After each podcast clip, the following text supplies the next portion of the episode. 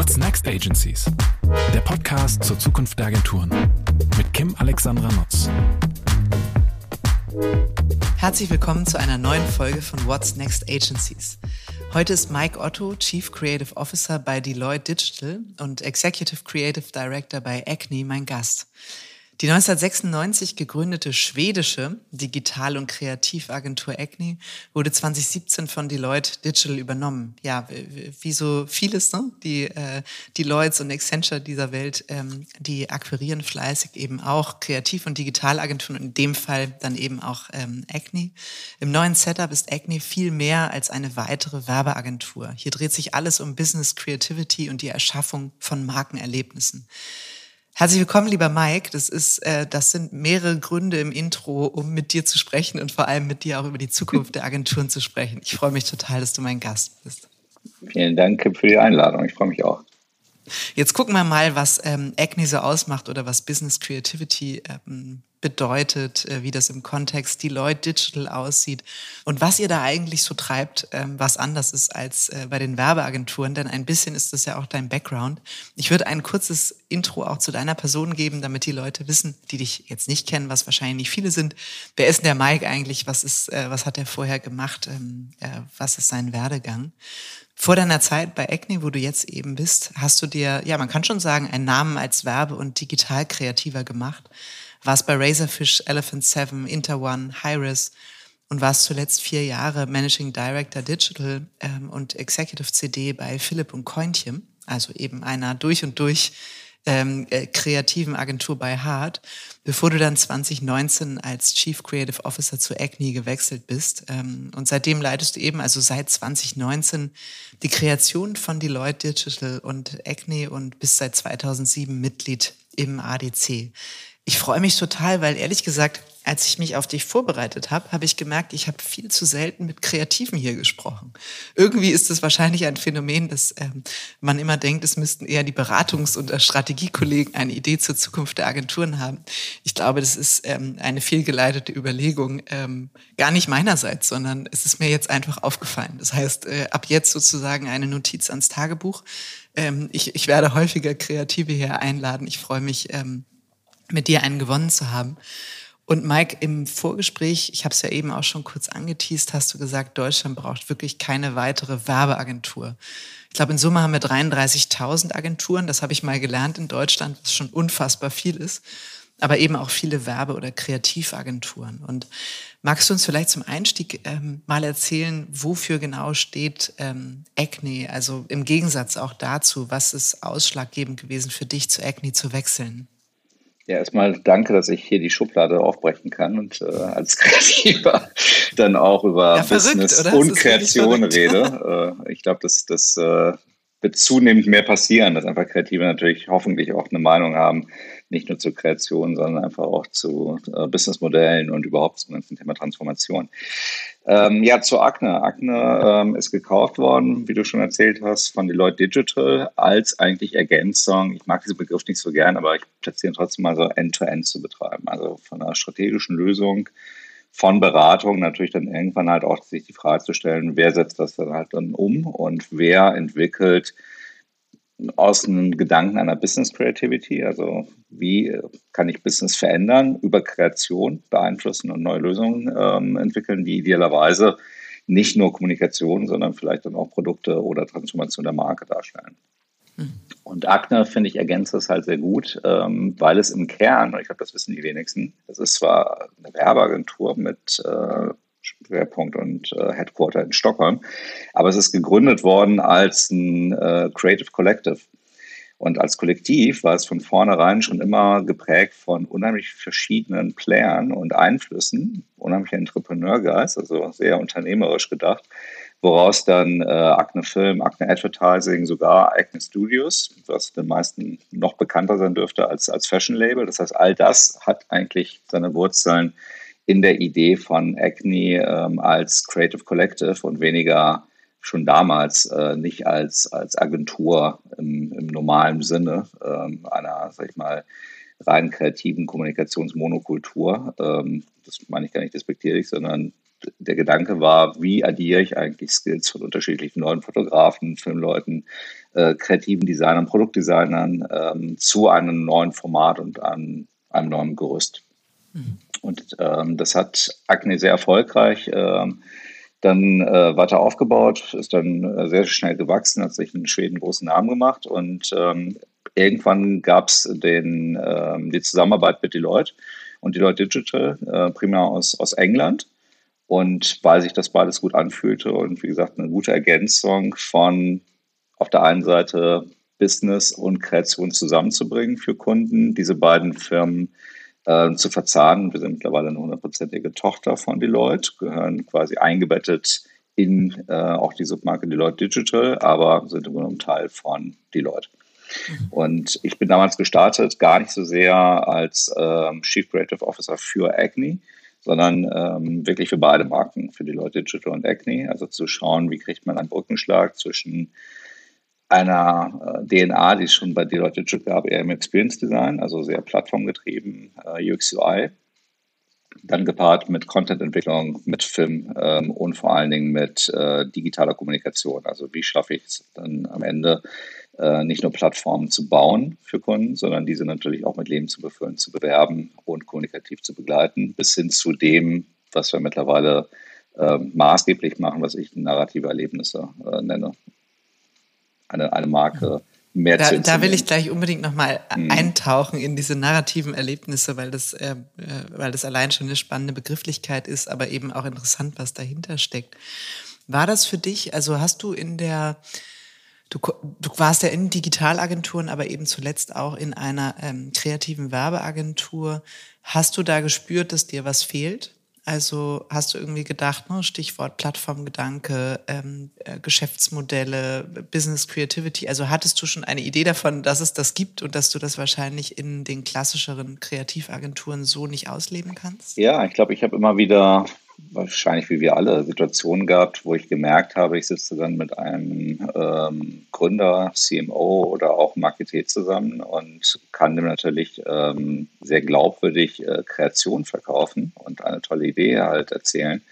Aber grundsätzlich fehlt mir an einer gewissen Stelle einfach die Hebel auch zu gewährleisten, dass das Ganze dann halt dann auch für ein, eine Transformation äh, gut ist, die Marke verändert, Business prägt und auch ehrlich gesagt äh, die Frage, warum? Warum machen wir das?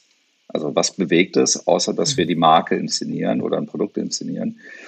Und ich glaube, dass ähm, viele Agenturen sich jetzt auch schon weiterentwickelt haben, diese Frage natürlich genauso versuchen zu beantworten. Ähm, es ist nur ein Vorteil, natürlich in einem Rahmen wie die Leute, dann Kollegen zu haben, die aus ganz, ganz anderen Perspektiven auf so einen, eine Aufgabe von Briefing und auch ein Kundenproblem draufschauen und uns da super ergänzen können. Und das hat mir in der Tat ein bisschen gefehlt in den Agenturen, wo ich vorher gearbeitet habe, dass ich diese, ähm, diese Chance habe, mit Leuten zu reden, die vielleicht sogar ähnlicher denken und einen ähnlichen Background haben wie die Kunden, mit denen ich rede und nicht so sehr weitere Kreativkollegen sind, die mich natürlich toll ergänzen, aber im Zweifelsfall eine, äh, eine ähnliche Denkweise haben. Ich glaube, Kreative und da, packe ich jetzt auch Strategen und Berater, also Leute, die wirklich in einer Agentur, in einer Kreativagentur arbeiten, die sind schon natürlich halt ähm, ähnlich, ähnlich gepolt und das ist super, hat manchmal aber den Nachteil, dass du natürlich vielleicht eine Perspektive einfach vermisst. Mhm. Es ist ja auch so, also ich finde den Gedankengang absolut nachvollziehbar, dass, ähm, äh, dass ja schon die Diskussion jetzt auch vor einiger Zeit angestoßen wurde, Mensch, die Agenturen müssten eigentlich viel mehr auf, ähm, ja, auf die Wertschöpfung Acht geben. Ne? Also welchen Wert hat eigentlich die Arbeit, ähm, äh, die sie erbringen für ein Unternehmen, für eine Marke? Weil letztlich ist es so, ich hatte letztens die Anja Stütz von der R&V da, die eben auch sagte, wenn Agenturen, eigentlich müssen CMOs heute argumentieren können, warum sie Budgets brauchen. Und nicht nur, weil sie halt Reklame Onkel und Tante sind, sondern weil es, äh, weil es wertsteigernd für das Unternehmen ist. Und sie sagte, und von Agenturen erwartet sie eigentlich eine Diskussion auf Augenhöhe oder zumindest ein Verständnis dafür, dass man Projekte über diesen Weg pitchen muss und wenn man verargumentiert hat, warum es fürs Unternehmen wertsteigernd ist, dann logischerweise auch gut, ähm, äh, ja, gut honoriert wird oder adäquat honoriert wird für die Arbeit. Denkst du auch, dass das noch ein, ähm, ein Hebel ist. Also ich sage jetzt mal, wenn ich klassische Agenturen meine, dann meine ich halt nicht Business Creativity, weil so klassisch sind die Agenturen ja schon gar nicht mehr. Aber denkst du, das ist ein Hebel, ähm, der zu bewegen ist, auch so vom Mindset der Agenturen? Ich glaube ja. Ich glaube, dass du halt mehr auch überlegen musst, wie du wirklich halt Business auf Kreation halt draufsetzen kannst. Also eine Business-Denke mitzubringen, klingt immer so klar, ne? muss man machen und ist so banal, ist es aber gar nicht, weil du natürlich verstehen musst, was am Ende äh, Business äh, bedeutet. Was ist denn das Businessmodell deines Kunden? Das kann ja sehr, sehr unterschiedlich sein.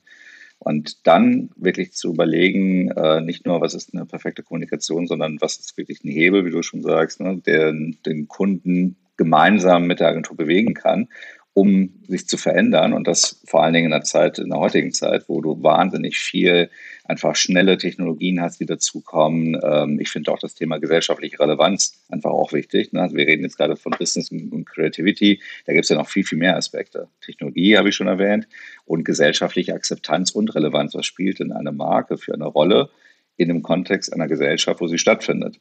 Und das prägt auch nochmal eine Business-Denke. Und ich glaube, das sind mittlerweile so viele Fragmente und so viele verschiedene Zutaten, die man berücksichtigen muss, dass du einfach Experten brauchst und Leute, die auch diese Meinung gleichwertig auf den Tisch bringen können, um dann wirklich das beste Ergebnis zu erzielen. Und ganz, ganz häufig kommen Agenturen, glaube ich, da an ihre Grenzen, obwohl der Kunde jetzt zu Agenturen kommt, um dort auch eine Antwort zu äh, bekommen. Und das ist genau, glaube ich, das, wo du einfach äh, viel, viel mehr Einflüsse brauchst von äh, verschiedenen Seiten, die das einfach dann mitprägen und, und verändern können. Mhm. Ist es so, dass ähm, Business Creativity eigentlich bedeutet, du hast gerade gesagt, das Verständnis für das eigentliche Geschäft, das Geschäftsmodell ähm, des Kunden, wenn man so will, den Maschinenraum, ja, worauf basiert das alles, ähm, was wir hier tun?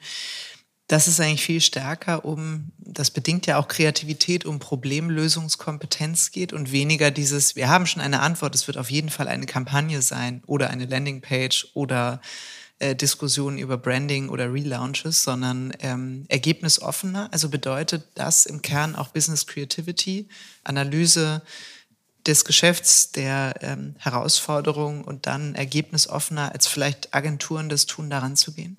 Ja, absolut. Also ich, ich finde, das sind auch die, die spannendsten Aufgaben, wenn ich erstmal wirklich versuche, über Strategie, über Research und Kreation ergebnisoffen an ein Thema ranzugehen.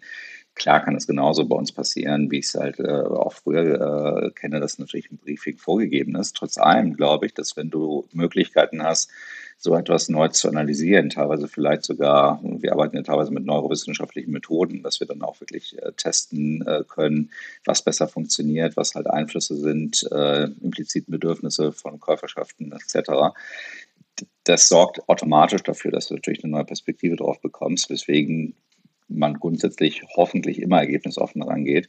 Und ich finde das sehr, sehr spannend, wenn ich aus ein, einer ähm, Strategie und einem Research heraus äh, merke, dass vielleicht meine Aufgabe, mit der ich ursprünglich gestartet bin, eine komplett andere Färbung bekommt, aber sich viel, viel richtiger anfühlt. Also nicht nur einen stärkeren Nutzen hat, sondern halt dann auch einfach ein stärkeres Narrativ entwickeln kann, weil es komplett anders gedacht ist. Ist es so, ich meine, du bist ja also ursprünglich eigentlich zu Deloitte Digital im Kern gegangen, beziehungsweise dann auch, wie du gesagt hast, als Bindeglied ähm, zu Acne und sozusagen zu der Kreation auch dort. Wissen die Kunden immer, dass es euch, ich sag mal, dass es euch gibt? Oder ist es so, dass es ein Deloitte Digital Projekt gibt und in dem Zuge werdet ihr dann über ein, ähm, äh, sage ich mal, heterogenes Staffing auch mit hinzugezogen und der Kunde ist manchmal überrascht, dass ihr so an dieses Thema rangeht? Also hat er zunächst mal eher eine Unternehmensdigitalberatung erwartet und denkt dann, huch, ach, da kommen ja ganz kreative andere Lösungen? Oder ist es völlig klar, wenn die euch beauftragen? Also erstmal verstehen wir uns als hybrides Team. Das heißt, wir haben zwei Marken, haben aber sehr, sehr häufig ähm, sogenanntes äh, Talentpool, auf das wir beide zugreifen. Und äh, beide Wege sind möglich. Also es kann sein, dass wir ähm, als Acne, sei es äh, paneuropäisch mit anderen Studios gemeinsam für einen Kunden arbeiten oder selbst äh, quasi eigene Kunden haben.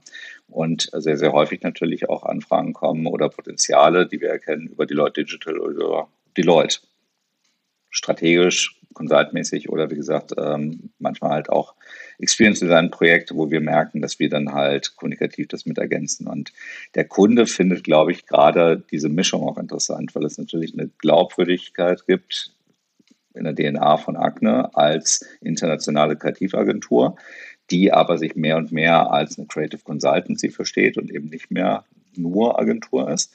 Ähm, und dann noch gepaart mit ähm, hybriden Teams, wo wir mehr oder weniger wirklich halt als, als äh, neue Teams geformt für den Kunden arbeiten können. Deswegen glaube ich die Überraschung nicht. Es ist manchmal halt eher die Frage, die natürlich kommen kann, die hast du ja auch gestellt, warum eine Unternehmensberatung dann nochmal einen Kreativarm hat oder ein Kreativlabel. Mhm. Aber ich glaube, wie gesagt, äh, heutzutage, ich würde das immer trennen, ähm, dass es im Grunde genommen keine reine Kreativaufgabe eigentlich mehr gibt. Das ist grundsätzlich ja immer eine, eine Businessaufgabe und äh, die versuche ich dann halt mit verschiedenen Skills ähm, zu bedienen. Und mhm. Kreation, finde ich, nach wie vor ist die emotionalste Form, ähm, ein Problem dann auch zu lösen. Und dementsprechend äh, ist es relativ klar, dass du auch kreative Köpfe dafür brauchst. Mhm. Ja, einer, einer der relevantesten Zukunftsskills, äh, den, wir, äh, den wir so parat haben. Insofern eine gute Nachricht äh, an unsere Branche an der Stelle. Ist es so, weil das frage ich mich manchmal, es muss ja jemanden geben, der das Projekt ähm, äh, pitcht, bekommt, akquiriert, der das denken kann. Also es ist ja nicht immer gleichermaßen so, man kommt ja meistens aus einer, einer ähm, Prägung, aus einem eigenen Schwerpunkt. Dann ist man Projektleiter, Kundenverantwortlicher, ähm, Business Development Manager, Managerin, was auch immer. Und ähm, hat dann so ein Projekt an Land gezogen. Ähm, wie habt ihr es geschafft, dass die Menschen verstehen, wann sie euch dazu holen oder nicht? Also braucht es einfach Zeit, Erfahrung, gegenseitige Wertschätzung, Vertrauen. Also letztlich ist das ja schon auch ein, ein Befähigungsthema. Also wirklich zu wissen, weil ihr könnt ja jetzt auch nicht inflationär auf jedes Projekt draufhüpfen für den Fall, dass es irgendwie kreativ werden könnte. Wie habt ihr das ähm, ja in eurer Organisation auch bewerkstelligt, diese Befähigung für das Thema? durch eine unheimliche Transparenz von dem, was wir können ähm, und vor allen Dingen halt auch ein Zugehen auch innerhalb des Netzwerks und des eigenen Unternehmens. Also im Grunde genommen genauso wie du auch als Kreativer äh, gelernt hast, dass du nach draußen kommunizieren musst, um wahrgenommen zu werden, ist die Aufgabe intern genauso. Wir sind hier eine sehr große Company, das heißt, du hast äh, wahnsinnig viele Kollegen, allein in Deutschland sind das knapp 15.000 äh, und klar hast du nicht mit allen Kontakt und nicht alle Themen haben ähm, eine, eine, gleichwertige Verordnung und wir arbeiten auf allen Themen gleichzeitig. Grundsätzlich ist es aber so, dass wir schon schauen, wo wir auf welchen Industrien und welchen Kunden einfach mit ergänzen können oder teilweise sogar im Lead dann sein können. Und das bedeutet, ähm, eine gewisse Roadshow innerhalb des Unternehmens dann auch zu betreiben und klar zu machen, wofür stehst du, was kannst du, was sind Themen, die du ergänzen kannst. Und ich finde, im Moment die Zeit extrem spannend, weil ähm, erstaunlicherweise gerade die äh, innovativsten Themen, Metaverse, ähm, XR, äh, AR, VR, also alles, äh, was quasi auch sehr, sehr stark digital kommuniziert und natürlich halt eine Business-Transformation auch darstellt über die Technologie ähm, selbst, im Moment eigentlich der, der größte Türöffner sogar darstellt, weil natürlich halt sehr, sehr viele Kollegen bei uns sich mit diesen Themen beschäftigen, aber eben aus einer anderen Perspektive. Und dann ist es gar nicht, dass du dich als Kreativer verkaufen musst, sondern du besetzt eigentlich ein Thema, was es schon gibt, ähm, und ergänzt das quasi durch deine Sichtweise und deine Skills. Und das ist ein sehr, eine sehr natürliche Brücke, die du schlagen kannst, wo du natürlich Themen identifizierst und nicht nur Industrien oder Marken. Ja, das ist ja auch, sage ich mal, die große Chance für euch, wie du gerade gesagt hast, allein so ein Thema wie Metaverse, was im Moment ja auch durchaus medial als großer Gamechanger besprochen wird. Ähm, Facebook benennt sich um in Meta und natürlich treibt das die Kunden ne? und die Frage, also gerade First-Mover-Marken, ne? was bedeutet das für uns? Wie können wir ähm, für die Experience noch Mehrwerte schaffen? Da, ich habe es mir gerade schon aufgeschrieben, da machen wir gleich noch mal einen kleinen Deep Dive. Aber noch lasse ich dich nicht los, was das Thema Acne und ähm, Deloitte Digital angeht. Ähm, und zwar das Thema, ich muss es fragen, ich weiß, es ist so eine Klassikerfrage bei diesem, in diesem Kontext. Ihr seid mutmaßlich sehr wahrscheinlich sehr unterschiedliche Kulturen. Selbst wenn man das rational versteht, warum das schlau ist, euch hinzuzuholen. Knirscht es nicht trotzdem immer mal wieder auf Projekten oder wie, wie ist so deine ähm, Erfahrungskurve mit dem Thema Cultural Clash? Ich finde, das ist eine positive Reibung und die finde ich ehrlich gesagt auch gut. Also, wenn ich ehrlich bin, hatte ich die auch ähnlicherweise zum Beispiel auch durchaus bei Philipp und Kointje, wo ich äh, verantwortlicher war für digital und ähm, in, einen, äh, in, einer Umgebung gearbeitet habe, wo sie sehr stark halt äh, auch klassische Werber einfach gearbeitet haben, die natürlich auch andere Ideen entwickeln und man durchaus sich ein bisschen challenge. Was ist denn eine gute Idee? Also ist eine gute Idee, die aus der Technik herauskommt, inspiriert ist von Technik und äh, von Userverhalten? Oder ist die Idee jetzt erstmal die große äh, Leitidee, die nur normal kanalübergreifend funktioniert? So, und wenn ich das jetzt runterbreche ähm, auf ähm, Deloitte, äh, Deloitte Digital und Acne, hast du da genau dasselbe. Also du, du reibst dich im Positiven, was eigentlich die beste Lösung sein kann. Und ich glaube, gerade bei diesen Themen, die wir gerade genannt haben und äh, den Herausforderungen, die du einfach als Marke hast, finde ich das einen totalen Mehrwert, sich positiv reiben zu können und einfach ähm, Leute an den Tisch zu bringen, die erstmal ergebnisorientiert sind und das beste Ergebnis haben wollen, aber nicht sofort halt in eine Schiene dann äh, fahren und sagen so, okay, wir machen das jetzt so, weil das ist das, was wir gut können. Insofern, ich glaube, das ist ein, ein, Arbeiten auf Augenhöhe. Und ich finde, das hast du sehr, sehr häufig ja bei Kunden auch. Also Kunden haben ja auch verschiedene Marken in ihrem Repertoire.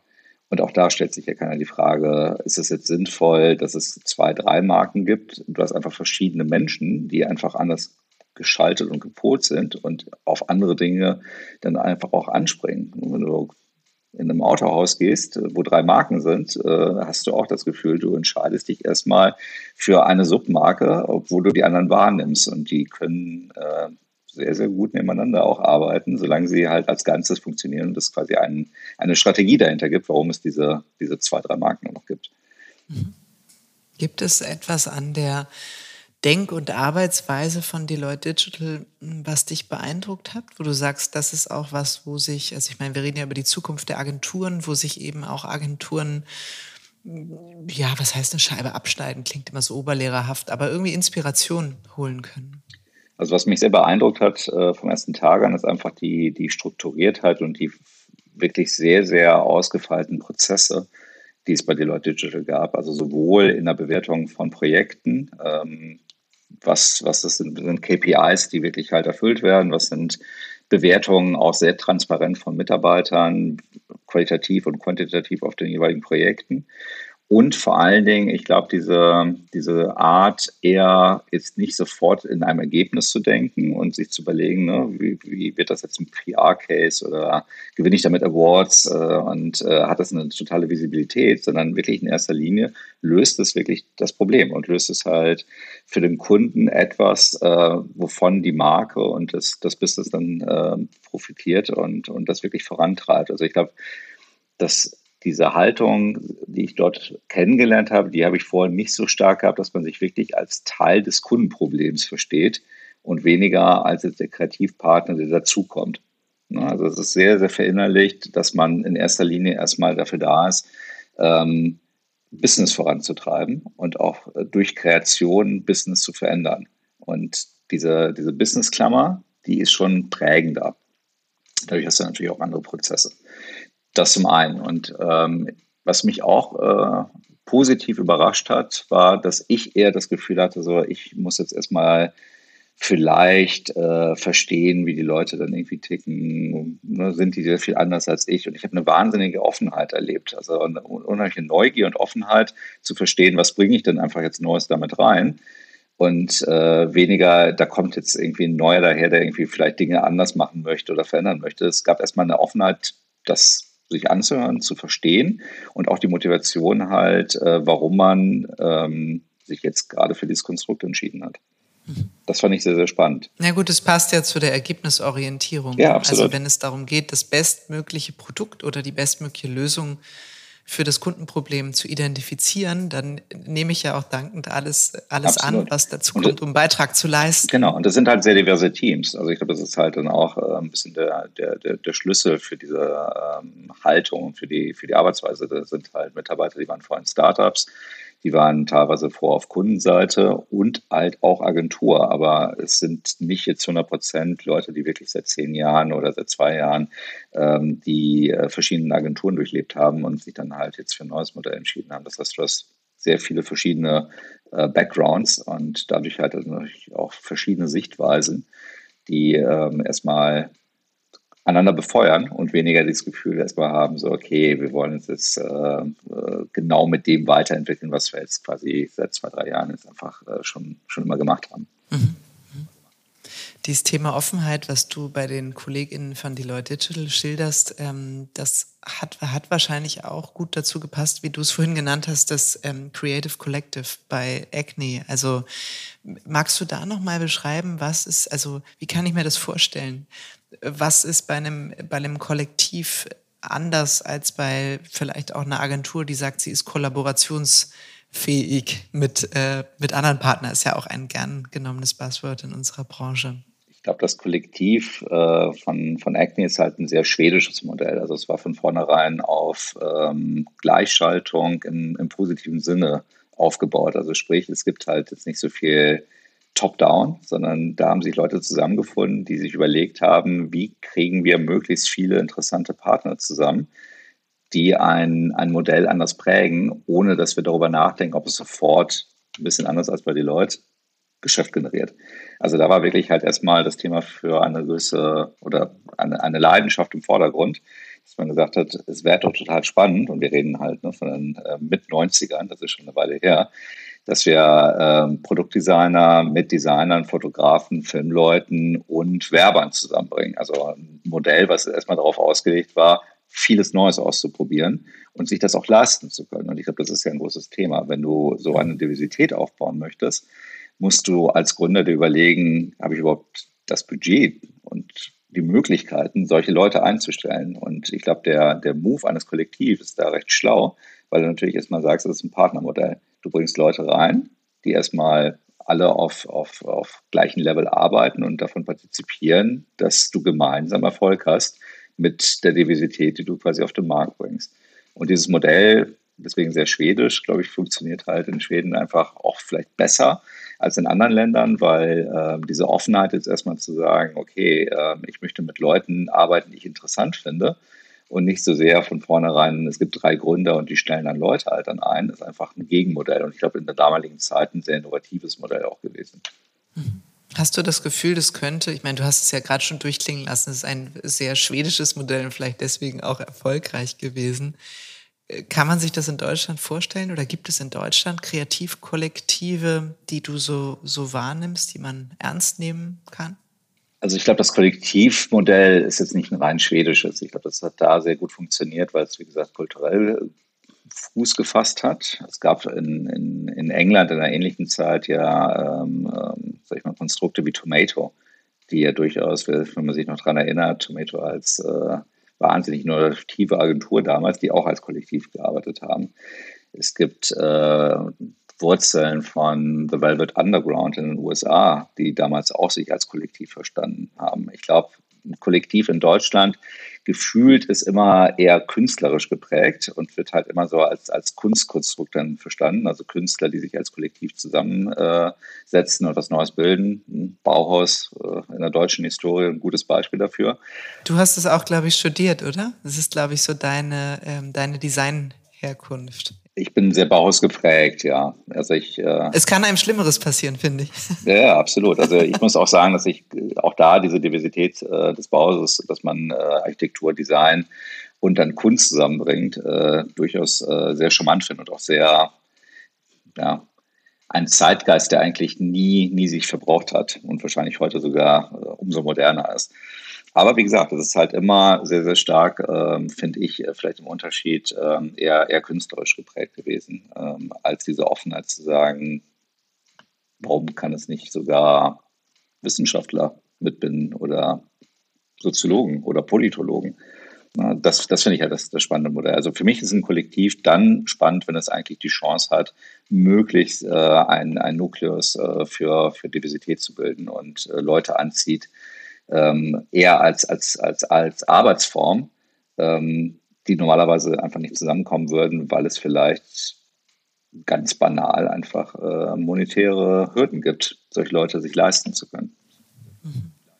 Wie viel Kunst steckt in deiner Arbeit heute? Oder sagst du, das trenne ich strikt, das ist was ganz anderes? Ja, ich glaube, ich finde, auch da gibt es einen Begriff, äh, ich zitiere da auch mal Agne, äh, Art and Industry, den finde ich ganz spannend. Also durchaus für Industrien zu arbeiten, für Businesses, aber den Anspruch als Kreativer, wenn man dafür einen Hang hat, äh, möglichst natürlich explorativ zu arbeiten. Und ich glaube, wenn du experimentell und explorativ mit äh, auch durch neuen Technologien arbeitest, dann hat das immer etwas von auch ein bisschen Kunst, weil du bist in einem erstmal luftleeren Raum und musst es dann wieder erden. Ich glaube, die, die, die Herausforderung ist, äh, sich beides leisten zu können. Also wenn du nochmal halt schon das Ziel vor Augen zu haben, du arbeitest normal für eine Industrie, für einen Kunden, für ein Business, aber auch da vielleicht das Thema gesellschaftliche Relevanz. Ich glaube, es ist spannend, halt draußen wahrgenommen zu werden mit etwas, was halt ungesehen ist, mit etwas, was vielleicht sogar halt die Wurzeln hat, nicht in der reinen Kommunikation oder in der Werbung, sondern im Erweiterten vielleicht sogar halt in der Kunst. Und deswegen finde ich das durchaus spannend, das mit einfließen zu lassen. Ich, äh, ich möchte es mir gerne bewahren, sagen wir es mal so. Du hast es ebenso schön den luftleeren Raum genannt und das danach ähm, äh, hoffentlich erfolgreiche äh, Erden äh, dieses luftleeren Raums oder dessen, was man draus gemacht hat. Ähm, als wir uns äh, vorher unterhalten haben, hast du gesagt, ähm, oder das zumindest zitiert, dieses, äh, die Aussage, Brands are becoming universes. Ähm, was, was bedeutet das für dich und was heißt das auch für das Thema Markenführung? Dass eine Marke heutzutage, wenn sie wirklich es ernst meint, ich glaube, mehr sein muss als nur eine Company. Und ähm, deswegen Universes, weil wenn du dir, klar, es ist natürlich sehr, sehr stark verbunden mit dem Thema Metaverse, dass wenn du anfängst, ähm, schon fast einen, einen Rahmen zu kreieren, auf einer neuen Plattform eine neue Welt erschaffst, die immer noch von der Marke befeuert wird, die irgendwie halt eine Verbindung zur Marke auch zulässt, aber mehr ist als jetzt einfach nur Corporate Design oder mehr als quasi Branding zu erfüllen, dann glaube ich, öffnest du dich als Marke wahnsinnig, was halt auch Mut äh, erfordert, was aber sich dadurch halt einzahlt oder auszahlt, dass du es erlaubst, dass äh, Menschen deine Marke äh, nicht nur erleben, wenn sie eine Kaufabsicht haben, oder auch nicht nur erleben, wenn du äh, die Werbung siehst, sondern Teil ihres Alltags werden können. Und das bindet ja ganz, ganz viel. Also wie inszenierst du dich äh, auf Social Media? Wie inszenierst du dich ähm, in, wie gesagt, Technologien wie Metaverse? Wie findest du vielleicht auch moderner am Point of Sale statt? Wie kommunizierst du vielleicht sogar nur über Sound, was ja auch ein spannendes Thema ist? Ne? Also wie findet äh, eine Marke statt, wenn du sie vielleicht nur hörst? Und all diese Aspekte sind mittlerweile einfach mehr als äh, eine, normale Company-Beschreibung zulässt. Das, ist schon ein Universum, was für die Marke aufgebaut wird. Und gerade der Fashion-Bereich, finde ich, macht es ja gerade vor, wie wahnsinnig äh, interessant Fashion-Companies anfangen, das Thema Gamification, das Thema Kryptowährung, das Thema NFTs als vielleicht Loyalty-Programm oder Ticketgenerierung für dann äh, das physische Produkt. Das sind so viele Mechaniken, die so komplex sind, dass sie, glaube ich, der, der Begriff Universum schon ganz gut sich da äh, wiederfindet und, und das gut beschreibt. Treibt das viele deiner Kunden um, die Frage, gehen wir ins Metaverse und wenn ja, gibt es das eigentlich? jetzt schon oder ist das noch Zukunftsmusik oder auf welche Plattform gehen wir? Also welche Fragen beschäftigen die Kunden im Kontext damit? Ich glaube, die, die, die Frage kommt laufend bei jedem Kunden. Ähm, Gott sei Dank aber finde ich auch immer bei aller Technikverliebtheit äh, immer mit der, mit der kritischen Frage auch, macht das Sinn? Also macht das jetzt für uns jetzt Sinn? Oder warten wir noch ab? Ähm, was genau erzählen wir dort äh, und wie binden wir auch Menschen? Weil ich glaube, das schlechteste Beispiel für eine Metaverse ist, wenn kein Mensch sich dort halt befindet. Ja, und das ist häufig die Realität. Ne? Also Absolut. es ist sozusagen wie so eine Art Pop-up-Store, dann hat das zwei Tage offen und danach ist tote Hose. Das genau. ist natürlich der absolute Graus bei dem Invest, was du tätigen musst. Ne? Absolut und danke für die Energie, weil ich glaube, diese, diese, dieser Vergleich äh, von einem normalen Pop-up-Store ist genau richtig. Also wenn ich etwas eröffne, aber keiner geht rein, dann ist es genauso wie in der Metaverse. Und ich glaube, diese, diese äh, Vorstellung, ich eröffne etwas und die Leute werden da schon reingehen, das funktioniert halt nicht. Das heißt, wenn du Metaverse wirklich äh, richtig betreibst, dann musst du dir überlegen, was ist der Content, was bietest du halt Usern dort vor Ort und du musst dir wirklich halt eine sehr, sehr gute Mechanik, vielleicht auch Kampagne überlegen, damit die Leute da wirklich halt dann auch äh, von äh, mitbekommen, reingehen und sich idealerweise dann auch wohlfühlen. Ich glaube, schon Neugier alleine reicht halt nicht. Das ist oft wieder wie beim Pop-Up-Store. Ich kann halt irgendwo äh, mitten in Berlin oder Hamburg einen Pop-Up-Store be äh, besuchen, weil ich das Gefühl habe, ich bin erstmal neugierig, gehe da rein. Aber nur weil ich drin bin, kaufe ich halt nichts. Und äh, nur weil ich vielleicht eine Minute drin bin, heißt das nicht, dass ich länger bleibe. Das ist so ein bisschen, vielleicht ist ein, ein holpriger Ver Vergleich, aber wenn wir wieder zum Thema Kunst kommen, ähm, eine gute Vernissage lebt davon, dass es halt tolle Kunstwerke drin hat und eine schöne Atmosphäre und äh, interessante Menschen, mit denen ich mich unterhalte. Und wenn das alles stattfindet, dann werde ich sehr wahrscheinlich eine tolle Zeit dafür leben und gehe raus und erzähle meinen Freunden davon. Und das Gleiche sollte in der Metaverse passieren. Ich muss mir Gedanken machen, ähm, wie, wer moderiert das Ganze? Was findet dort statt? Was ist das Narrativ, was ich vermitteln möchte? Warum mache ich das? Und wie lange möchte ich die Leute drin halten? Weil eine Metaverse muss nicht unbedingt etwas sein, was ich halt aufbaue und dann halt ein Jahr läuft. Es kann auch sein, dass es ähnlich wie eine Vernissage für einen bestimmten Zeitraum einfach attraktiv ist. Und das kann viel, viel interessanter für eine Marke auch sein, sowas auszuprobieren in einem kurzen Zeitraum mit aber einer totalen Substanz.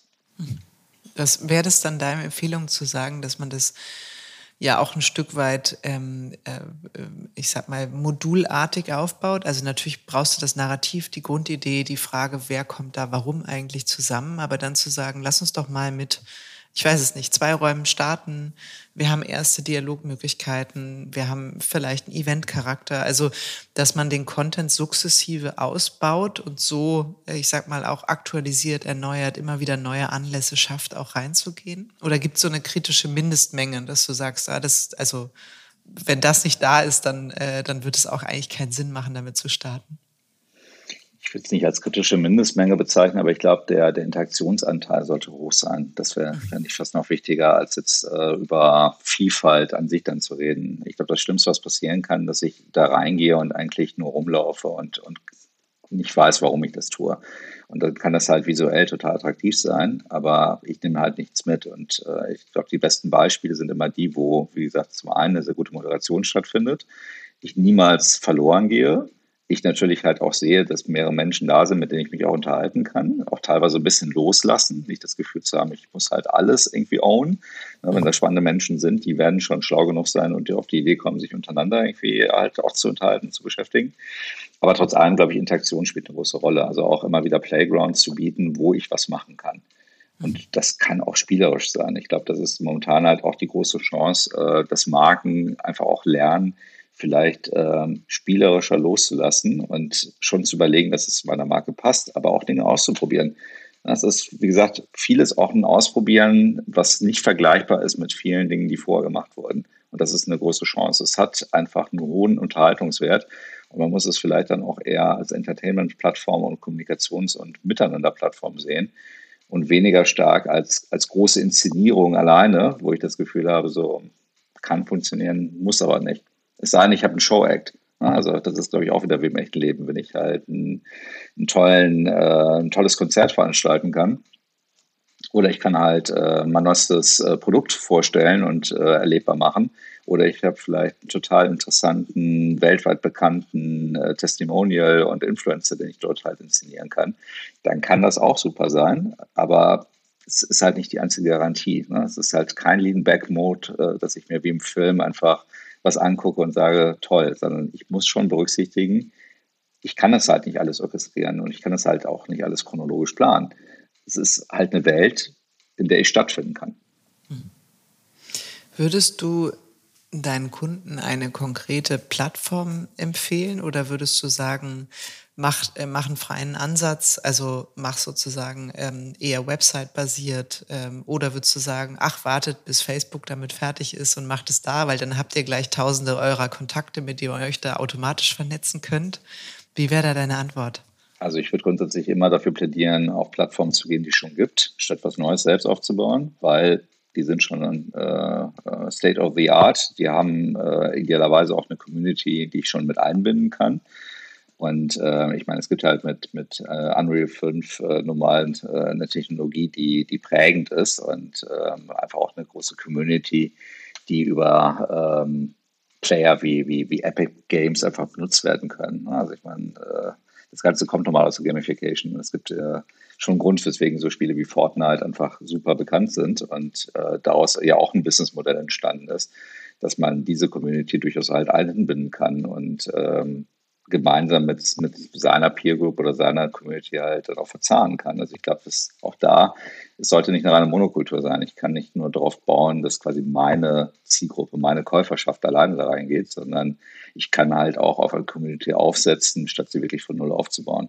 Deswegen, meine Empfehlung wäre grundsätzlich immer auf das zu setzen, was es schon gibt und da wirklich halt was äh, sehr maßgeschneidertes dann halt zu entwickeln und, und zu bauen, aber nicht den, äh, den Fehler machen, äh, das komplett neu aufzubauen und äh, wahnsinnig viel Geld zu investieren in etwas, was dann am Ende vielleicht nicht sich so gut anfühlt wie etablierte Lösungen. Mhm. Welche Rolle spielt das Narrativ dabei? Du hast es eben schon mal erwähnt, eigentlich aus, als Ausgangsvoraussetzung für den Aufbau eines Metaverse oder eben auch sonstigen ja, Marken-Universe-Erlebnissen. Ähm, ähm, du hast den Begriff äh, genutzt, Narrative Brand Experiences. Was, was bedeutet das im Kern für dich? Was heißt das für Marken auch und für die jeweiligen Kommunikations- oder Interaktionsprojekte? Also für mich bedeutet Narrativ einfach mehr als Kommunikation, weil es nicht One-Way ist. Also Narrativ ist etwas, was quasi äh, gegenseitig befüttert wird. Ich erschaffe hoffentlich bedingt durch einen Anlass. Das kann teilweise eine Neuinszenierung eines Produktes sein, es kann, es kann ein Börsengang sein, es kann halt äh, eine, äh, ein, ein neuer Anlass sein, weil ich auf einem neuen Markt als Marke äh, stattfinde. Und dafür ein Narrativ zu entwickeln, was basiert auf einem Erlebnis. Also ich schaffe auch dort wieder äh, einen Raum, eine, eine Umgebung, ein Format, wo mein Narrativ dann stattfindet. Allerdings nicht als Mittel zum Zweck, sondern ich finde das Spannende ist ja immer, was nehme ich dann mit? Also ich mache das ja für jemanden. Und ich finde für mich, deswegen mag ich diesen Begriff von Narrative Experiences, wenn ich eine, eine, eine Experience schaffe, wo Leute ein Narrativ erleben, was zu ihrem Narrativ wird. Also im Grunde genommen eine natürliche ähm, Teilnahme von Menschen an, an Markennarrativ, was äh, in Teilen ihr Narrativ werden kann, weil sie vielleicht das Erlebnis dort halt besonders spannend gefunden haben. Also sie haben was erlebt und nehmen es mit, genauso wie ich beim, beim Konzert das mache. Ich sehe eine, eine Band, finde das, das Festival super, ich hatte einen tollen Abend, dann werde ich meinen Freunden davon halt erzählen. So, dann wird es zu meinem Narrativ. Aber der Anlass war erstmal geprägt von einem, einem Absender, der statt, äh, stattfinden hat lassen. Und ähm, ich glaube, dass Erlebnisse heutzutage mehr und mehr einfach auch ähm, eine Begehrlichkeit ausdrücken. Also Leute wollen was erleben, Leute wollen irgendwie äh, Zeit mit etwas verbringen, was halt einen gewissen Wert hat. Und wenn ich das als Marke verstehe und nutzen kann, dann ergibt sich automatisch eine andere Lösung, weil ich kreiere halt keine Kampagne mit einer Botschaft, die entwickelt worden ist und dann hoffentlich über, über Massenbespielung äh, einfach wahrgenommen wird. Auch das kann funktionieren. Ich sage nicht, ne, dass es nicht, nicht sein muss, aber den Anspruch, den ich schon hätte, wäre, dass Narrativ eigentlich schon fast äh, eher ähm, breiter gespielt wird. Also die Möglichkeit zu haben, dass Narrativ anders erlebt wird und nicht in einem starren Rahmen und nicht so sehr mit einer reinen Kaufabsicht, sondern wirklich halt eher Menschen ein Erlebnis zu, zu bieten. Ja, es ist ja fast so eher dieser, dieser Ansatz der Teilhabe als äh, der reinen Senderorientierung. Ne? Zu sagen, ich habe euch Folgendes mitzuteilen, das ist mein Narrativ die Menschen einzuladen, daran teilzuhaben und eben tatsächlich, wie du es ja auch gesagt hast, Experiences, Erfahrungen mit der Marke ähm, zu sammeln. Ja, und auch die Möglichkeit, Narrativ weiterzuentwickeln, weil es halt mitgeprägt wird. Also ich finde das Spannendste ist ja immer, wenn Narrativ irgendwo einen, einen Ursprung hat, aber dann wachsen kann und auch neue, neue Facetten bekommt, was wiederum dann halt als Rückkopplung mir eher erlaubt, als Marke damit zu spielen, das aufzugreifen und vielleicht das weiter zu treiben oder ein neues Narrativ daraus zu entwickeln. Also Gibt es da aus deiner Erfahrung, ähm, ich sag mal, Marken, denen das passiert ist, im positiven Sinne? Also, dass man sagt, ne, die hatten ein Narrativ, damit sind die losgegangen, das haben die sich strategisch, kulturell bedingt ähm, klug ausgedacht, das resonierte bei der Zielgruppe und Folgendes ist dann passiert? Ich glaube, du kannst immer die Klassiker äh, Nike und Apple halt dafür zitieren. Ne? Also äh, starke Narrative, die zwar ein Claim sind, aber daraus halt immer etwas entwickelt haben, was Menschen berührt. Just do it. Ne? Also es ist halt mehr als es nur ein Produkt. Es ist quasi etwas, was dich zum Sportler macht in verschiedenen Ebenen. Das ist etwas, was halt äh, in moderner Kommunikation ja dann auch aufgegriffen worden ist, indem du halt nicht nur ähm, Sportler äh, und, und Top-Athleten inszeniert wurden, sondern mehr und mehr jedermann, also der normale Mensch, der mit dann auch äh, Sport treibt. Und bei Apple äh, immer mehr diese Idee von Think Different und dann halt dann auch Leute einzubinden. Ich meine, die letzten Spots, die man gesehen hat, die haben Leute gezeigt, die damit halt dann arbeiten. Also die haben dann wirklich halt die Creator ähm, in den Vordergrund gestellt äh, und gezeigt, äh, wie wir enablen die. Ne? Also wir geben denen die Möglichkeit, mit unserer Soft und Hardware das zu ermöglichen. Aber das, was sie machen, das ist das Geile. Also wir sind eigentlich nur diejenigen, die das halt dann liefern.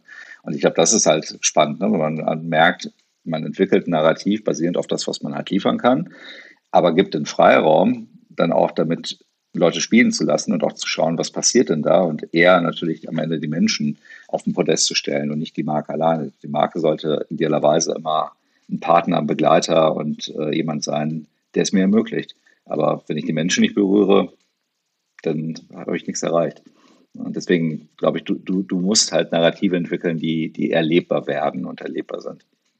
Und das ist letztlich auch der Fokus bei euch ähm, bei Acne, oder? Also wenn ihr jetzt über Business Creativity und Zusammenarbeit und Problemlösungskompetenz redet, dann seid ihr im, im Bereich der Fragestellung Metaverse, Markenerlebnisse zu schaffen. Also alles, was eben im wahrsten Sinne des Wortes erlebbar ist und nicht nur rein ähm, konsumiert wird, oder? Genau.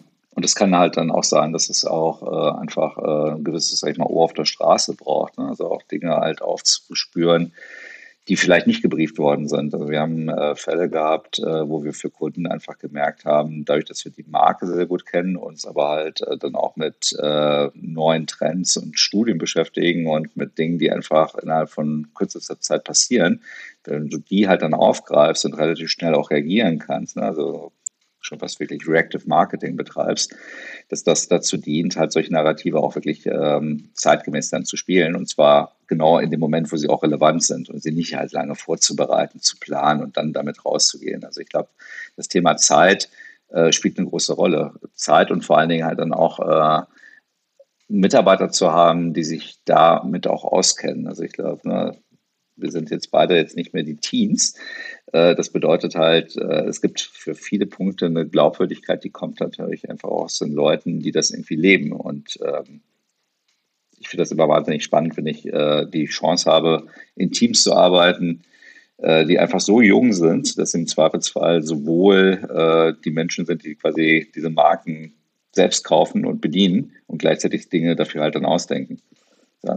Das betrifft, glaube ich, alle Formen ne? von Metaverse über dann auch Reactive Marketing. Du kannst es nur betreiben, wenn du das nicht nur in der Theorie durchspielst und darauf setzt, weil es halt gerade neu ist, sondern halt das selbst kontinuierlich nutzt und auch verstanden hast und auch begreifst, was fühlt sich denn gut an und was fühlt sich nicht gut an. Ist es denn, du hast ja gerade gesprochen von Geschwindigkeit und, und Zeit auch bei der Frage, feile ich jetzt daran ewig so lange, bis äh, sozusagen ein neues Automobilmodell draußen ist? Sicher nicht. Ähm, aber vielleicht auch die Frage, welche Gefahr laufe ich als Marke, wenn ich zu schnell Narrative entwickle, damit rausgehe? Also passt vielleicht, also was steckt hinter meiner Frage? Die Frage ist, gibt es das eine Markennarrativ oder gibt es die Marke in ihrer Positionierung, BMW Freude am Fahren und die schafft für unterschiedliche Aspekte unterschiedliche Narrative. Wie stehst du dazu? Also ich glaube, es gibt grundsätzlich eine Bestimmung der Marke und die ist unveränderbar. Das ist der Nordstern, an der sich die Marke dann ausrichtet. Das haben wir alle gelernt und das ist nach wie vor auch richtig. Aber genau wie du sagst, es gibt Abwandlungen davon in Narrativen. Solange sie sich mit diesem Nordstern halt decken, glaube ich, kann man halt auch äh, ein bisschen die Leine länger und, und kürzer lassen. Und ich glaube, äh, vielleicht auch da weniger deutsch sein, ein bisschen mehr äh, angelsächsisch, ne? also akzeptiere Fehler, weil Fehler passieren und gehe damit halt souverän um und, und kalkuliere das mit ein, dass einfach Fehler passieren können, wenn du etwas Neues tust.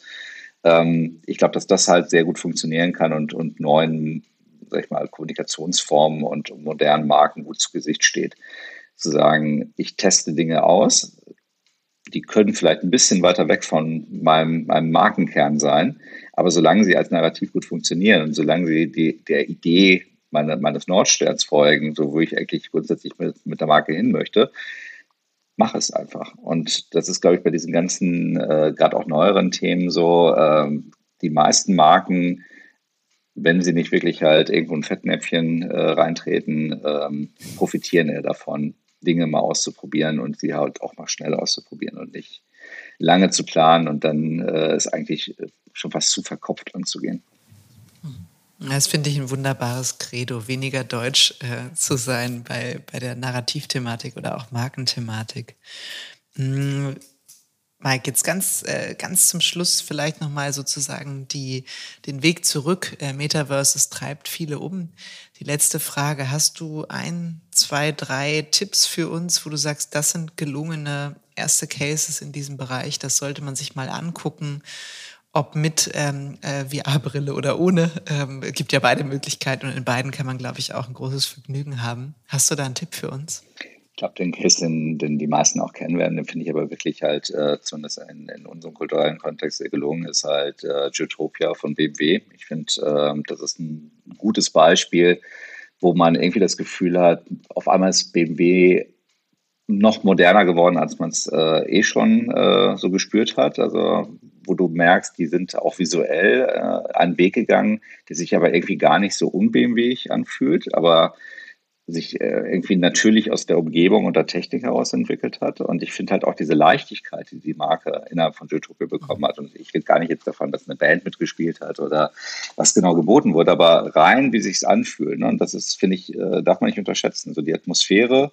die man merkt, wenn man einen Raum das erste Mal halt äh, begeht. Das hast du in der realen Welt wie in der digitalen Welt. Und das fühlt sich da sehr, sehr gut an. Also dieses Gefühl hat dann auch, ne, kommt mir Christoph Walz als, als Fuchs entgegen und moderiert das dann einfach. Und äh, da kommt irgendwie so ein Auto à la White Rabbit irgendwie angeflogen. Das ist schon auf der einen Seite super mutig, aber ich finde, ähm, es hat einen, einen totalen Charme, weil es irgendwie der Marke gut tut, ohne sie komplett auf den Kopf zu stellen das finde ich ein gutes Beispiel dafür. Da hast du recht, das stimmt. Ja, ich habe auch, also ich finde auch rein kreativ gesehen, gestalterisch ist das ein ganz, ganz wunderbarer Case. Ich hatte ähm, das Gefühl, dass die Interaktionsmöglichkeiten überschaubar mhm. sind. Mhm. Also das, da hätte ich mir tatsächlich noch ein bisschen mehr Dialog und Teilhabe gewünscht. Aber in der Tat, du kommst rein und bist total geflasht ne? von der fantasievollen Optik, der, der Liebe zum Detail. Also das finde ich eben auch bemerkenswert. Und ähm, Joytopia zu, sich zu überlegen aus Freude am Fahren sozusagen, genau. ne? als Nordstern, das ist schon aus Markensicht verdammt clever und einfach exzellent gelöst. Aber die nächste Stufe wäre für mich dann die Interaktion, ja. Das stimmt, aber auch das, das, das Fahrzeug trotzdem so erlebbar zu machen, dass du es halt einfach in, in einer Welt konsumieren kannst, aber nicht musst. Ne? Das ist genommen halt einfach, mhm. es ist halt da. Ja, ja, genau. Das ist eigentlich clever zu sagen, das ist die Weiterentwicklung, Mobilitätskonzept und einfach Idee des Markennarrativs anfassbarer zu machen. Ja, da hast du recht. Toll, ich danke dir. Ich danke dir, Mike. Das ist ein wunderbarer Tipp. Zum Schluss jeder der Joytopia. Ich glaube, es ist kaum einer dran vorbeigekommen. Die haben ja auch einige Preise damit gewonnen. Ähm, äh, von daher ist das auf jeden Fall nochmal ein guter Tipp.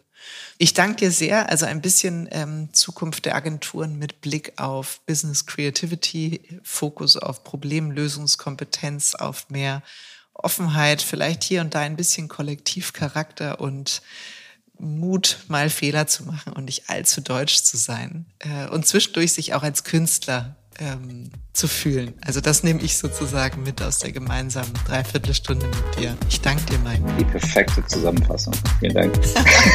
es hat viel Spaß gemacht. Danke dir. Danke, Kim.